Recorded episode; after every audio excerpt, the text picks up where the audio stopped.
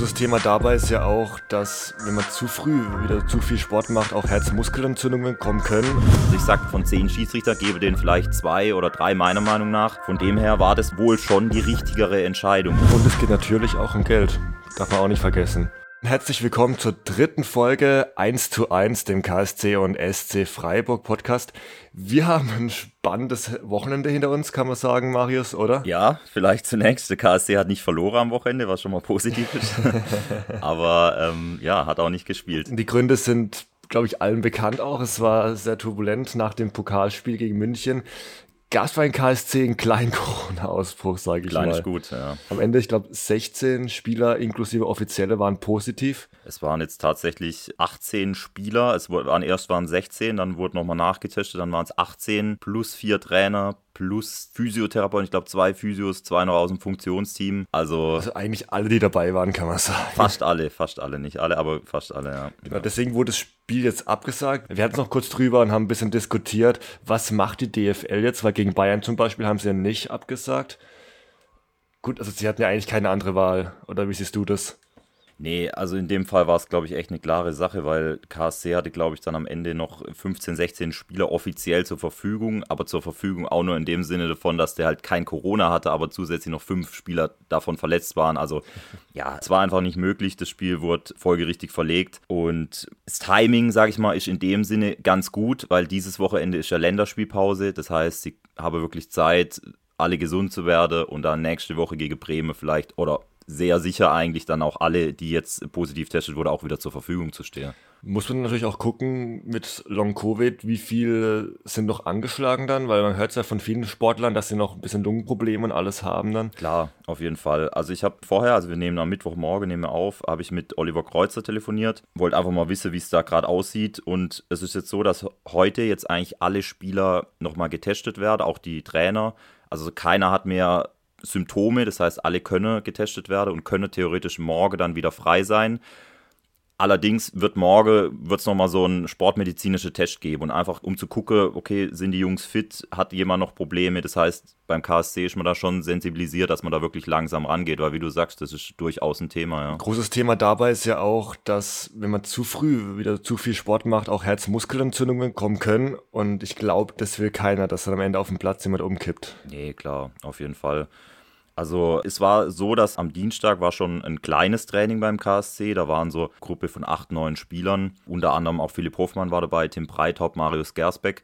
Die habe schon trainiert, die wurden alle, waren schon negativ getestet und ähm, jetzt darf man eigentlich auch gespannt sein, ja, wie viele jetzt tatsächlich am Wochenende wieder zur Verfügung stehen. Also KSC will ganz normal am Freitag dann im Idealfall wieder trainieren, Samstag auch, Sonntag spielfrei. Das wäre eigentlich wäre noch ein Testspiel gewesen am Donnerstag gegen Elversberg, das wurde abgesagt und es wird auch kein weiteres angesetzt. Das heißt, so wie ich das Gefühl hatte, geht man da im Verein schon sehr vorsichtig mit der ganzen Geschichte um.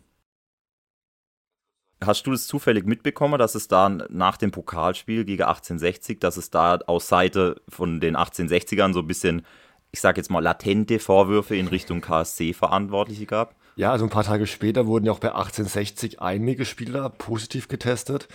Und ich weiß nicht, ob es direkt formuliert wurde, aber auf jeden Fall kamen auch Vorwürfe, so ja, Karlsruhe hätte Hygieneregeln nicht eingehalten und trotzdem gespielt und deswegen hat es auch 1860 München das Corona-Problem. Was ich aber ehrlich gesagt nicht verstehen kann, die Vorwürfe, weil vor den Spielen, da werden ja auch alle getestet und wenn keine Symptome da sind, dann gehst du ja auch davon aus, dass die Spieler gesund sind und spielen können. Und ja, also sowas, also die Vorwürfe verstehe ich in dem Fall gar nicht. Da müsstest du ja jedem Sportler, der mal Corona gehabt hat oder hat und irgendwo gespielt hat, einen Vorwurf machen. Also es ging ganz konkret, am Montag gab es eine Pressekonferenz bei 1860, wo Günter Gorenzel, der Geschäftsführer, vor allem von dieser Dopingkontrolle nach dem Spiel gesprochen hat, wo eben zwei KSC-Spieler saßen und eben auch Spieler von 1860 und man sich da wohl nicht so richtig an die Abstands- und auch Maskeregeln gehalten hätte. Auch darauf habe ich eigentlich den Oliver Kreuzer angesprochen und er hat aber gesagt, ja, da geht es aber eigentlich dann eher drum, weil 1860 sogar ein Sportjurist jetzt einschalten will, geht es eher darum, ob die NADA, also die Anti-Doping-Agentur, ob die sich da korrekt verhalten hätte. Und er hat gesagt, also zwischen, zwischen den beiden Vereinen, 1860 KSC, ist soweit eigentlich alles gut. Er hat auch mit dem Günter Korenzel telefoniert und ja, also er hat da so ein bisschen Dampf aus der ganzen Sache rausgenommen. Also weniger ein Vorwurf an den KSC, sondern mehr an die Offiziellen, die bei den Spielern auch das geleitet haben und eben von der Dopingkontrolle kann man sagen. Sozusagen, genau, genau, ja. Und er hat dann auch eigentlich auch Verständnis geäußert, weil er sagt, okay, klar, für 1860, die sind jetzt aus dem Pokal ausgeschieden, dann wurde jetzt eben viele Spiele von denen auch abgesagt, die aber jetzt hätte gegen Türkgücü München spielen sollen, jetzt gestern, also unter der Woche noch ein Spiel haben solle gegen Kaiserslautern, wurde auch abgesagt, auch das Spiel am Wochenende ist auf der Kippe. Also er hat gesagt, er, er versteht es auch, wenn da so ein bisschen Frust da ist, ja. Aber um mal das Thema zu wechseln, wer gespielt hat, ist Freiburg im Derby gegen Stuttgart. 2-0 gewonnen. Marius, du hast das Spiel verfolgt wahrscheinlich, oder? Ich habe das Spiel auf jeden Fall verfolgt, ja. War Zitternd auf der Couch oder wie, wie, wie ging es dir? Zitternd, zitternd auf der Couch mit dem Bier und ähm, ja, war, war schön. Ähm, da gab es ja dann vor allem eine strittige Szene und zwar die Elfmeterszene, die dann zum vermeintlichen 1-0 für den VfB führen hätte können, um es mal so zu formulieren. Ja, wie hast denn du die Szene gesehen oder auch erlebt? Also ich habe wirklich im Spiel gedacht, okay, es ist ein Elfmeter, weil das Bein geht raus und in der ersten Kameraeinstellung sieht man halt auch gut, wie er fällt. Und also ich hätte ihn auch gegeben.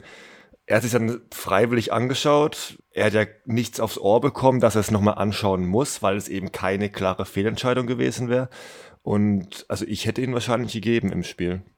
Was, wie, das, wie hast du das wahrgenommen? Mir ging es ähnlich im Spiel dachte ich auch, ja klar, der fährt das Bein raus. Der Spieler Alexis TBD hieß der, bleibt am Bein von Kübler hänge. Aber wenn man sich dann anguckt, finde ich, es geht. Der Lukas Kübler macht so einen Schritt raus und nimmt den Fuß aber auch wieder ein Stück zurück. Und dann äh, habe ich eher das Gefühl, dass der TBD da, ob bewusst oder unbewusst, das weiß ich nicht, eher so ein bisschen einfädelt. Also meiner Meinung nach eher kein Elfmeter. Aber ich glaube, das Entscheidende hast du gesagt, dass der Schiedsrichter selber sich das anschauen wollte und nicht diesen Anruf kriegt hat quasi oder dieses Signal aufs Ohr, ja, guck dir das nochmal an. Und das ist ja eigentlich eine gute Sache, wenn der selber sagt, boah, er war sich unsicher, ich schaue es mir lieber nochmal an, oder wie siehst du das? das genau das habe ich auch gedacht, weil ich glaube, das ist genau eigentlich das, was der Videoassistent machen soll, wofür er gemacht wurde. In Situationen, wo der Schiedsrichter selber das nicht gerade gesehen hat oder vielleicht durch irgendeinen Grund ein Spieler davor stand oder irgendwas und er sich einfach nicht sicher ist, dass er nochmal die Chance bekommt, das auch aus drei verschiedenen Winkeln einfach nochmal anzuschauen und sich selbst die Meinung nochmal entweder zu unterstützen oder zu sagen, okay, das war mein Fehler, nehme ich zurück, wie es ja dann am Samstag so war. Und deswegen, ich finde es von ihm mega, dass er auch sagt, okay, ich habe es nicht genau gesehen, ich weiß es nicht genau, weil viele andere Schiedsrichter, glaube ich, auch dann sind so, nö, ich bleibe bei meiner Meinung, ziehe das durch und fertig. Und dann ist halt auch oft zu spät schon, um eventuell auch eine Fehlentscheidung zu korrigieren. Ja, richtig. Und es passiert tatsächlich wohl nur in 5% der Fälle, dass das vom Schiedsrichter selber ausgeht, dass er sagt, boah, das gucke ich mir jetzt nochmal an. Sollte meiner Meinung nach auch vielleicht öfters mal passieren, gerade bei auch so wichtigen Entscheidungen. Das war ja wirklich auch, kann sagen, ja, natürlich war noch viel zu spielen, aber ob jetzt der VfB mit 1 zu 0 in Führung geht oder kurz drauf ging dann der SC in Führung, das hat ja wirklich einen massiven Einfluss aufs Spiel. Und meiner Meinung nach war es trotzdem eher kein Elfmeter als Elfmeter. Also ich sag, von zehn Schiedsrichter gebe den vielleicht zwei oder drei meiner Meinung nach. Von dem her war das wohl schon die richtigere Entscheidung. Und dann fand ich das auch gut, wie das dann Tobias Stieler auch gehandhabt ja, hat. Auf jeden Fall. Danach, hast du schon angesprochen, gerade gegen der SC direkt in Führung. Was sagst du allgemein zur Leistung vom SC? Es war kein Fußballfest, sag ich mal. Ich glaube, es wäre so ein Spiel, was, ja, da wären Zuschauer auf jeden Fall, also mehr Zuschauer, sehr, sehr förderlich gewesen, weil auch diese Derby-Stimmung meiner Meinung nach nie so richtig aufkam. Der SC hat ein gutes Spiel gemacht gegen keine schlechte Stuttgarter Mannschaft und natürlich das 1-0 glücklich abgefälscht von Chico Höfler. Aber im Prinzip schon hatte sie schon die klarere Chance und auch gerade das zweite Tor fand ich schön rausgespielt, auch von Demirovic auf Schade der wieder drauf hat, nachdem er einen Pokal auch drauf hat. Also es war eine gute Freiburger Leistung und ähm, denke ich auch ein verdienter Sieg. Oder wie hast du es empfunden? Ich fand es auf jeden Fall ein verdienter Sieg, das ist schon mal klar. Aber ich war mir nie dauernd sicher, ob es auch wirklich so ausgeht. Gut, das zweite Tor fiel auch relativ spät erst, in der 71., 72. Minute. Und bis dahin war also Stuttgart auf jeden Fall immer so in dieser Lauerstellung und ich, also ich habe nie drauf vertraut, okay, das Freiburg bringt es rüber. Es war immer so dieses Ding so, okay, komm, jetzt mach noch eins, dann ist es ein bisschen sicherer. Also ich fand, sie haben nie diese, diese Sicherheit ausgestrahlt diesmal, was sie gerade in der Hinrunde oft hatten. Und ich finde, das hat ein bisschen gefehlt. Vielleicht erarbeitet sie sich das jetzt auch wieder durch diese Siege, jetzt auch gerade gegen Hoffenheim, aber sie wirklich sehr gut gespielt im Pokal.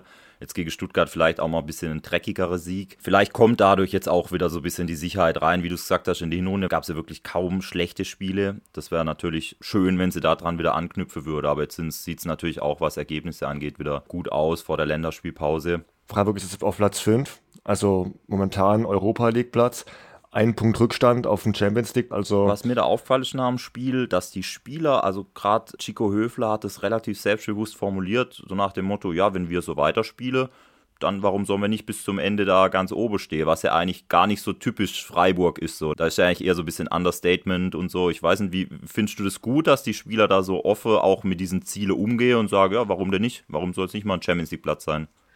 Ja, finde ich gut, weil ich finde es immer ein bisschen unglaubwürdig, auch wenn manche Spieler sagen, wo du weißt, okay, das Ziel ist ganz klar Champions League, ähm, wo dann sagen so, ja, wir schauen halt mal, wofür es reicht, wir geben unser Bestes und gucken dann, wo wir stehen. Diese Standard-Aussagen ähm, in Interviews, ich, das kann ich manchmal einfach nicht mehr hören.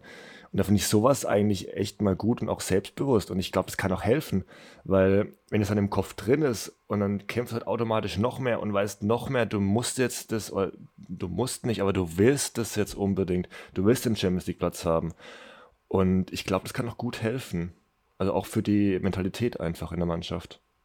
Wenn man das klar und offen ausspricht. Das ist ein guter Punkt, ja. Das, weil normal beim SC geht es oft ja auch darum, was gut ist natürlich, dass man nicht in diese Abstiegszone reinrutscht, so auch gerade die letzten Jahre, aber ob man dann am Ende um Platz 9 oder um Platz 10 spielt, ich glaube, das kann tatsächlich meiner Meinung nach auch so ein paar Prozentpunkte ausmachen. So, wenn man da Platz 4, Platz 5, Platz 6 auch noch, der immerhin für die Conference League qualifizieren würde, bis zuletzt noch im Blick hätte, ich glaube auch, dass das nochmal so ein paar Prozentpunkte rauskitzeln würde, das stimmt. Und es geht natürlich auch um Geld, darf man auch nicht vergessen. Also Gut, der SC Freiburg ist einer der stabilsten Vereine, glaube ich, in der Bundesliga, die es so gibt, also finanziell gesehen zumindest. Auch von Leistungen eigentlich in den letzten Jahren. Ähm, aber trotzdem, also es geht da um enorm viel TV-Gelder, die einfach auf die Plätze aufgeteilt werden. Aber gut, großer Erfolgsfaktor beim SC auch immer noch seit zehn Jahren, über, über zehn Jahren ist mittlerweile Christian Streich. Sein Pendant beim KSC, Christian Eichner, der ist noch nicht so lange im Amt, der ist jetzt seit ziemlich genau zwei Jahren beim KSC. Über den wollen wir jetzt nochmal so ein bisschen sprechen. Ganz frech gefragt, könntest du dir vorstellen, dass der Christian Eichner auch mal zehn Jahre Trainer beim KSC sein wird? Warum nicht?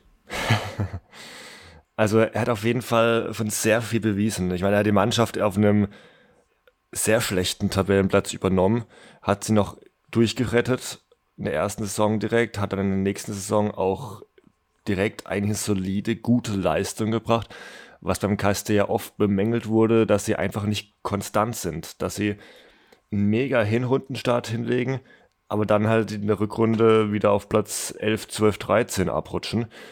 Und das hat Christian Eichner wirklich geschafft, aus der Mannschaft ein bisschen oder in die Mannschaft ein bisschen Stabilität reinzubringen. Und ich finde das schon mal eine gute Voraussetzung für einen Trainer, der auch wirklich lange Zeit bei einem Verein sich etablieren kann. Und Christian Eichner, er hat eine Geschichte mit dem KSC, was auch extrem wichtig ist, gerade beim KSC und den Fans. Sie, sie mögen ihn, also er ist extrem beliebt. Und deswegen, kann mir gut vorstellen, dass wir auch irgendwann mal in acht Jahren dann zehn Jahre Christian Eichner im KSC als Cheftrainer feiern. Geht natürlich noch eine Weile, auf jeden Fall. Was mir auffällt, ist, weil ich ihn auch auf das Thema mal angesprochen habe, so weil natürlich auch durch seine guten Leistungen sind sicherlich auch andere Vereine so ein bisschen auf ihn aufmerksam geworden und trotzdem hat er dann im Herbst seinen Vertrag verlängert und da ist mir dann eben auffallen auch so ein bisschen diese Bescheidenheit, die vielleicht auch ein Christian Streich beim SC Freiburg verkörpert, so nach dem Motto, ja, ich bin eher froh drum um die Gelegenheit, die mir der Verein gibt und ich versuche eher so aus Dankbarkeit gegenüber dem Verein was zurückzugeben, was ich natürlich auch wieder sehr, sehr sympathisch finden muss, sage. Und er hat dann auch eher gesagt, wo es dann um Thema Aufstieg oder solche Geschichte ging oder um die kurzfristige, mittelfristige Zukunft vom KSC, da hat er eigentlich auch eher so ein bisschen auf die Bremse gedrückt und gemeint, so ja, erstmal in der zweiten Liga wirklich etablieren. Man darf nicht vergessen, es gab mehrere Abstiege, so zweimal dritte Liga in den letzten zehn Jahren und dass da auch andere Vereine, die ja auch nicht so einen klangvollen Namen haben wie Darmstadt, selbst wie Regensburg oder so, Sandhausen, die da einfach schon konstanter sind. Und was mich mal interessieren würde, weil du den KSC sicherlich auch schon länger verfolgst als ich. Wie würdest du die Art, Fußball zu spielen oder Fußballspiele zu lassen, von Christian Eichner bewertet, jetzt zum Beispiel im Vergleich zu Alois Schwarz? Ich habe das Gefühl, Eichner geht mehr auf die einzelnen Spieler ein, was ich gut finde. Er schaut sich wirklich jeden Spieler an, schaut, was kann er, was kann er der Mannschaft bringen und setzt ihn dann so eben im Kollektiv ein. Ähm, das hat mir bei Alois Schwarz so ein bisschen gefehlt. Er hat gefühlt so seine Spielweise, die jetzt auch bei anderen Mannschaften immer noch weiterträgt. Ähm, und das, das ist Christian Eichner einfach ein bisschen offener, glaube ich auch. Klar hat er auch seine Philosophie, Fußball zu spielen, was ja jeder Trainer hat, was jeder Trainer auch braucht, glaube ich. Ähm, aber er geht trotzdem einfach noch individuell mehr auf die Spieler ein. Und ich glaube, dadurch können auch gerade am Anfang, von, wo Eichner die Mannschaft übernommen hat, konnte Tide extrem gut glänzen, Wadizek immer noch. Gut, er ist auch ein super Spieler, aber er wird halt auch extrem gut eingesetzt. Und ich, es könnte auch sein, dass dadurch eben viele Spieler beim, beim KSC aufblühen, wo sie woanders vielleicht eher nicht aufblühen würden. Bestes Beispiel Schleusner, beim KSC überragend gespielt, war dann weg, hat dann eine weniger große Rolle gespielt. Es ist er wieder beim KSC und er, also ich habe zumindest das Gefühl, er findet seine Rolle in der Mannschaft wieder und macht die auch echt gut. Also dass ich bei Christian Eichner einen Riesenvorteil gegenüber zum Beispiel Alois Schwarz oder auch Koczynski und so weiter. Die Spiele unter Alois Schwarz, die ich noch so, so verfolgt habe, die fand ich jetzt ehrlich gesagt auch nicht als gerade als neutraler Zuschauer jetzt auch nicht immer sehr attraktiv. So gefühlt ging es vor allem darum, defensiv stabil zu stehen und dann ja, so ein 1-0 vielleicht nach einer Ecke oder auch mal nach einem ja, nach einer Flanke irgendwie über Fink zum Beispiel, genau im Sturm oder Pourier oder so, also einfach auch über diese individuelle Klasse so dann die Spiele zu entscheiden. Das war zumindest mein Eindruck. Und Christian Eichner, das hat er auch öfters schon formuliert, ihm ist sehr, sehr wichtig, wie die Siege auch zustande kommen. Also er möchte, dass die Fans auch gerne ins Stadion gehen, dass die schöne Fußball sehe und so weiter. Auch da gibt es ja wieder diese Parallele eigentlich zu Christian Streich, der das ja auch immer so formuliert. Genau, das stimmt, das auf jeden, also auf jeden Fall recht. Bei Alles Schwarz hat man oft das Gefühl gehabt, gut, gerade Standards war der KSC schon immer relativ stark. Ähm, gut 1-0 in der 40. kurz vor der Halbzeit vielleicht. Und die zweite Halbzeit war wirklich, zumindest ab der 60. nur noch, okay, hinten rein und alles, was kommt, irgendwie wegschlagen. So, das hat man oft das Gefühl gehabt. Und mit etwas Glück war dann eben vorne Pourier und Fink gestanden, die einen Konter eingeleitet haben. Aber viel mehr war dann auch nicht, gefühlt zumindest. Inwiefern da jetzt Taktik dahinter stand, kann man von außen schlecht beurteilen. Können wir ihn jetzt auch nicht mehr fragen. Aber da hast du recht, also auf jeden Fall viel schöner anzuschauen, die Spiele mittlerweile, durch Christian Eichner als Trainer. Interessanterweise kann man ja die zwei Systeme, Christian Eichner, Alois Schwarz, auch direkt miteinander vergleichen. Alois Schwarz steht jetzt beim SV Sandhausen an der Linie. Das Spiel hätte jetzt eigentlich letztes Wochenende stattfinden sollen, aus bekannten Gründen konnte es nicht stattfinden. Jetzt findet es am 8.2. an einem Dienstagabend statt. Das heißt, da kann man dann mal sehen, okay, wer ist im Prinzip der Erfolgreichere im direkten Duell. Genau, aber davor kommt noch ein Spiel. Genau, davor geht es für den KSC nach Bremen am 5.2. Da werden wir nächste Woche nochmal in Ruhe drüber sprechen. Genau, und der SC Freiburg spielt dann auch am 5.2. in Köln. Wird auch ein spannendes Spiel auf jeden Fall. Vier Punkte auseinander, aber wird auf jeden Fall ein spannendes Spiel, weil geht für beide auch noch um einen Europa League oder sogar Champions League Platz. Da werden wir nächste Woche nochmal in Ruhe drüber reden. Dominik, es hat wie immer Spaß gemacht. Ich hoffe euch da draußen auch. Und dann hören wir uns einfach nächste Woche wieder, würde ich sagen. Macht's gut. Ciao.